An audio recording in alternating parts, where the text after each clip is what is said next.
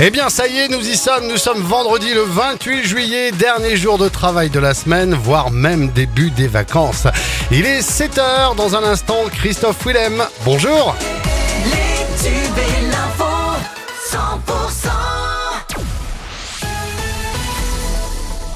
Bonjour Boris.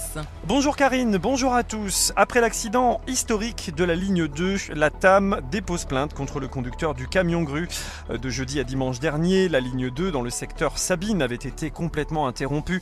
Un camion grue avait endommagé la ligne aérienne électrique. Au total, ce sont près de 2000 mètres linéaires qui ont fait l'objet d'un travail de réparation minutieux. La TAM vient de déposer plainte en vue des réparations des dommages colossaux occasionnés. Et justement, la circulation de la ligne 2 de tramway perturbée à Montpellier après qu'une personne ait chuté sur les voies hier matin entre le jeu de Meille des Abbés et Aigues-Longues. Les secours se sont rendus sur place afin de prendre la victime en charge.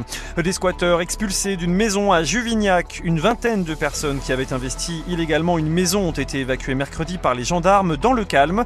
Des vols et dégradations ont été constatés à l'intérieur du logement.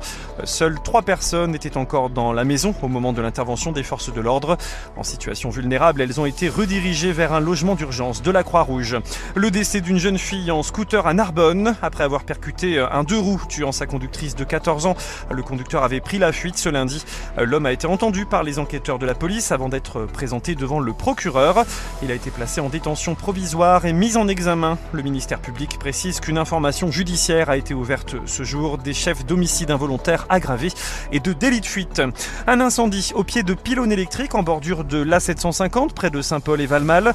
Une quarantaine de pompiers et huit véhicules sont intervenus tôt hier matin sur le secteur de Tamaro pour éteindre un incendie de broussailles. Le feu a détruit un hectare et demi de végétation. Un rapprochement entre deux communes, Lodève et Pézenas. Une délégation d'élus a passé sa journée de mardi dans la petite sous-préfecture héroltaise.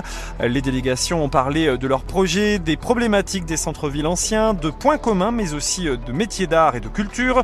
Une visite du musée l'après-midi a clôturé cette journée d'échange. Le CE CEPO renonce à son festival mais propose de brillants concerts. La fin de ce mois de juillet sera marquée par une succession d'invitations réparties dans les hauts cantons. Dès ce soir, un concert à 18h30 en l'église Saint-Louis présentera la fameuse soprano Anne Rodier et l'organiste Marc Chiron. Ils interpréteront sur leur terrain de prédilection un répertoire issu de la musique française de la fin du 19e au début du 20e. Minerve au clair de lune, le rendez-vous du lundi soir cet été. Si vous avez manqué la première représentation cette semaine, plusieurs autres dates vont suivre, les lundis 31 juillet, 7, 14, 21 et 28 août, soit tous les lundis à 21h. Ces soirs-là, vous pouvez allumer les lampions et profiter de l'atmosphère nocturne du village. Il faut réserver sa soirée auprès de l'office de tourisme du Minervois au Carou.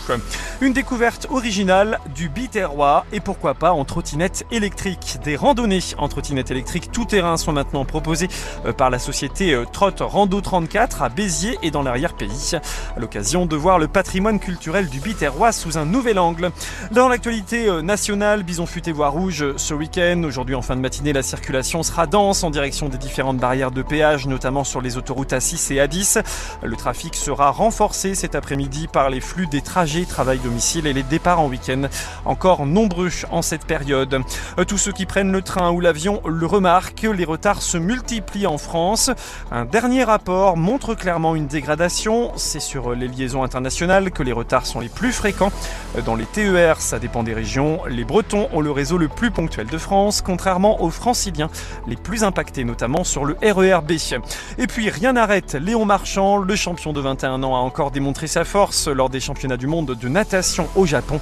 Après le titre sur le 400 mètres 4 nages, le Français a survolé la finale du 200 mètres papillon et récolte une deuxième médaille d'or.